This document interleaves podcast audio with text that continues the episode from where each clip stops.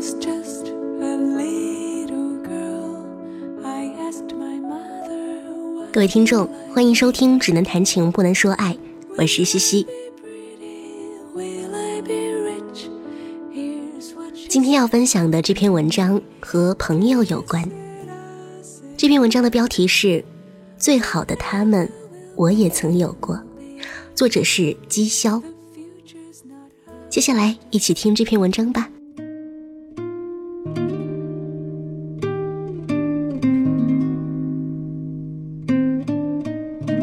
我是个性格孤僻的家伙，加上从事自由职业，很久不去工作，朋友就少得可怜了，更别提那种成天腻在一起能打发无聊时光的密友。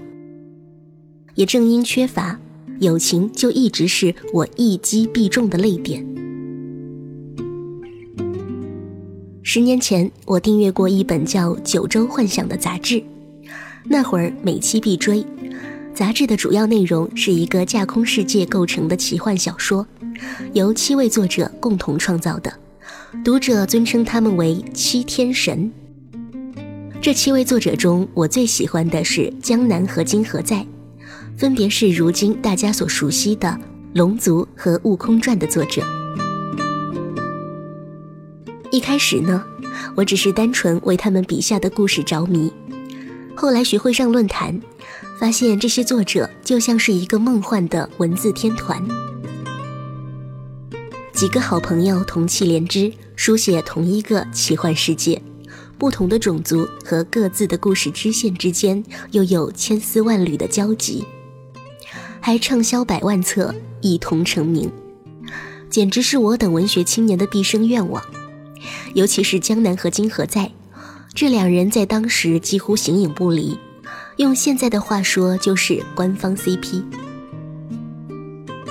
江南总是一副老大哥的口气跟读者说：“要好好照顾猴子啊，别让它瘦下去了。”猴子，也就是金河在呢，也特别傲娇，总在帖子里打趣江南，说穿错了他的裤子，激情四射。所有读者都喜闻乐见，最好的朋友莫过于此。故事要到此为止，自是一番佳话。只可惜，随着九州的发展越来越大，作者们的理念开始产生了变化。有人想要变通发展，有人想要坚守纯粹。最后的结果是，江南愤而离开上海，独上京城，另起炉灶，创办了九州志，与金河在等几位大神从此南北相望，不再往来。这件事在当时的读者圈引发轰动，不亚于七级地震。从此，九州世界分崩离析，繁华美梦破碎一地。再见面时，两人已经从朋友成了敌人。金河在每年都要发一篇文章，怒斥江南背叛，而江南也冷眼以对，不愿辩驳。有读者专门为他俩写了一首歌。名字叫做《江南今何在》，里面每一句歌词都剑指两人的恩怨。有兴趣了解的可以去听听。至于我，每每听到此歌时，都忍不住两眼红红，一声长叹。这叹声中既有三年之后又三年，而今相对却无言的感慨，又有往昔已满目尘埃，七天神散，进而今何在的悲凉。更有耳边犹吟细雨声，北上少年常入梦的感伤。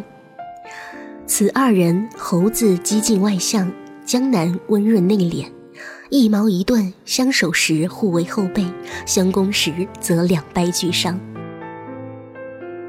时隔多年，积怨却始终不得消融。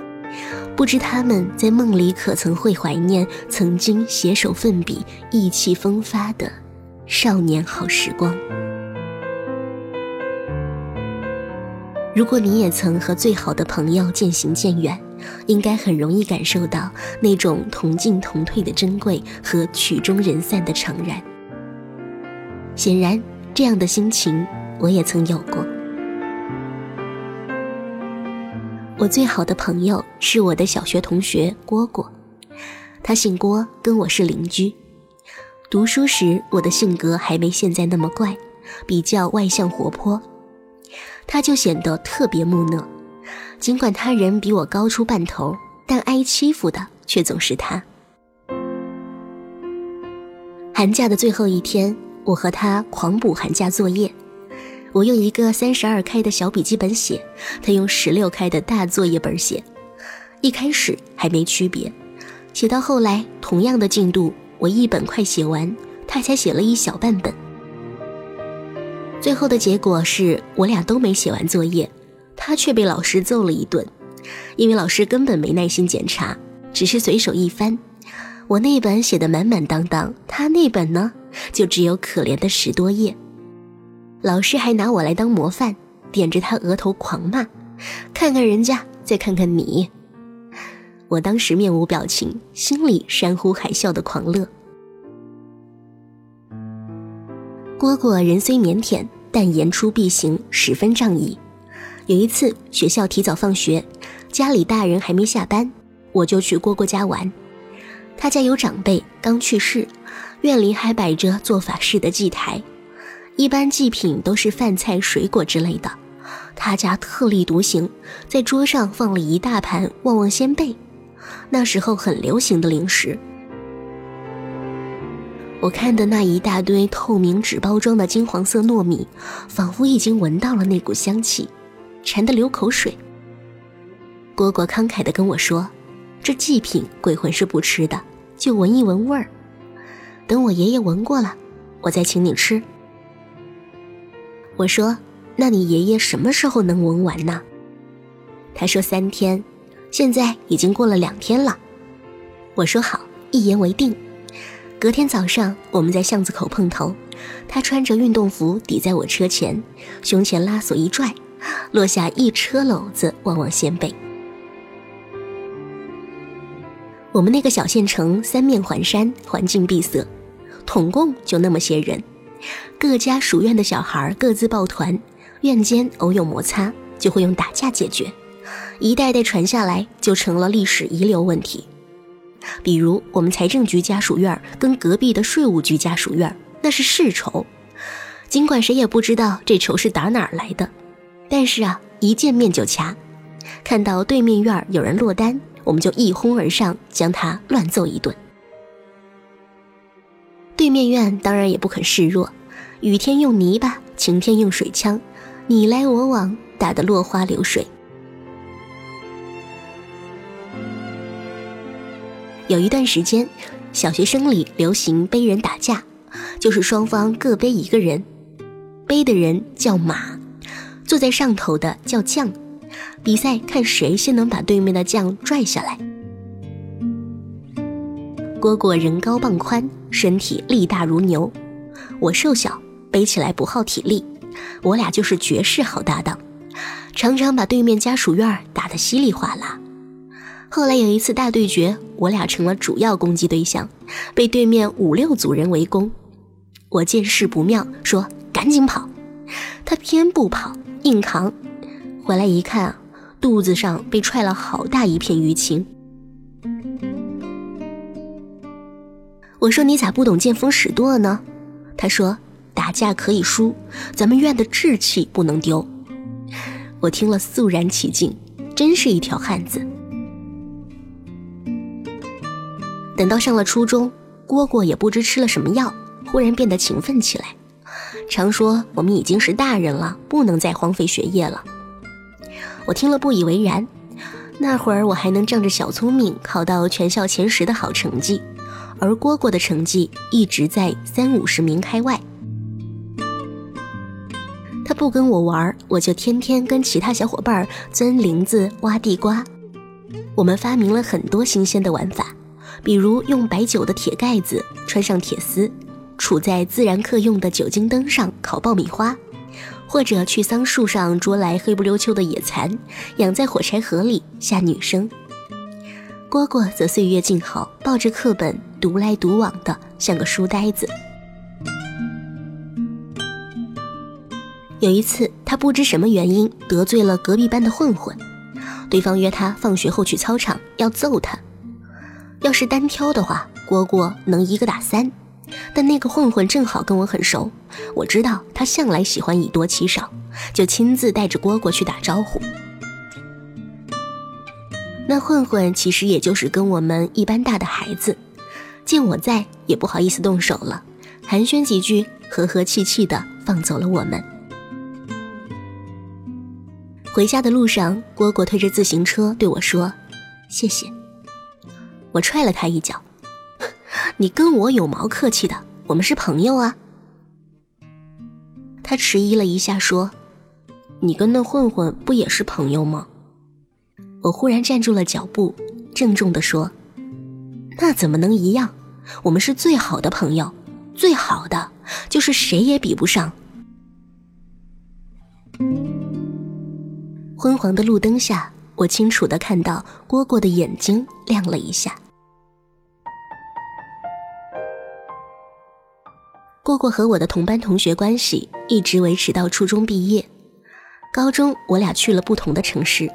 因为住校的缘故，见面次数越发少了起来。起初我们还互通书信，畅谈一番身边的新鲜事儿。后来各自被学业整得焦头烂额，自顾不暇，关系就忽然淡了下去。高二一整年都没怎么联系，一直到了高三期末，我因为女孩跟人打架动了刀子，一下子把对方伤得不轻。我也被学校通报开除，这大概是我这辈子做过最愚蠢的事了。蝈蝈从他父母那里辗转听到我的消息，写信说要来看我，我也没当回事儿。那时我已经被停课了，每天别的同学去上课，我就在宿舍里睡大觉。那天一睁开眼睛，刚好看到他正端坐在对面下铺的床头，阳光照在他的米色长裤上。把他的肤色衬得更黑了。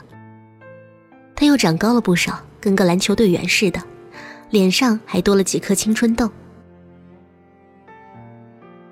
我们相视一笑，又沉默良久。他连续呃了几声，仿佛想要找些话题跟我说，但又不知道说什么。不长不短的两年时光，让我们变成了连客套话都不太会说的陌生人。我只是隐约知道他目前的成绩不错，进入了重点班，于是恭喜他。他没有接话，只是问我以后打算怎么办。我告诉他，父母计划让我复读一年。他点点头，不再接话。又过了一会儿，阳光从他的裤子上挪到了水磨石地板上。他站起身，整了整衣服，说他该走了，只跟老师请了一上午的假。我含糊的应了声，连床都没下，他就掩上门离开了。等他走后，我盯着他留在下铺的一塑料袋旺旺仙贝发呆，这才回过神来。他的学校离我们学校有三个多小时车程，他应该是赶了最早的一班长途汽车来找我的，现在还要坐三个小时车回去，而我。连午饭都没留他吃一顿。那个时候的他是那种完全不跟差生厮混的优等生，每天只知道抱着课本苦读，但却为了我专程翘掉了一上午的课。那一刻，我忽然有点难过。我想起初中毕业那天，我把自己收藏的所有纸牌、小浣熊旋风卡，还有砸扁的瓶盖送给蝈蝈做留念。他虽然收下了，但细想来，他根本不需要那些破玩意儿。我们早已经是两个世界的人了。尽管他仍努力地把我当最好的朋友，但我们再也不可能像从前那样肆无忌惮地打闹说笑了。那一年，我换了所高中复读，蝈蝈考去了北京，我们的世界愈加远得遥不可及。过春节时，他放假回来，我们约到一起吃饭。席间，他眉飞色舞地说着大学里的见闻，宿舍里的傻帽死党。我只是埋头吃菜，一言不发。其实也不知道说什么。复读的时光就是三点一线，乏善可陈，哪比得上大学自由？我也清楚的明白，未来的路上，我和他都会拥有新的朋友，同样会彻夜畅谈、酩酊大醉，同样能肝胆相照、两肋插刀。只是，只是最好的朋友这个称呼，再也不会像那盏路灯下的话语那么笃定了。有段时间特别流行一个话题，叫做“我与最好的朋友是如何渐行渐远的”。很多人提出，因为所处环境的差异，导致双方的资源、见识、三观产生了距离。你说的我听不懂，我说的你想不通，最后想谈心却变成敷衍，想亲近却化作寒暄。但我在想。不只是客观条件在变，更多的是自己在变，不是变好或变坏，而是变得不像自己。有许多事不再像从前一样坚持，看待问题也不再像从前那么绝对。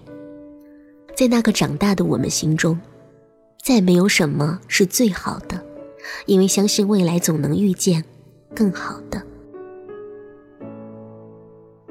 我们总是在不停的生长，被动的成熟，有条不紊的失去。终有一天，你会拥有许多无法言说的秘密。这些秘密包括：我是最棒的，他是我最爱的人，我们是一生的兄弟，最好的朋友。于是，曾经和你朝夕相伴的人，伴随着天真的言语，泯然于江湖。到头来。留你踽踽独行天地，默默嗫入一句：“最好的他们，我也曾有过。”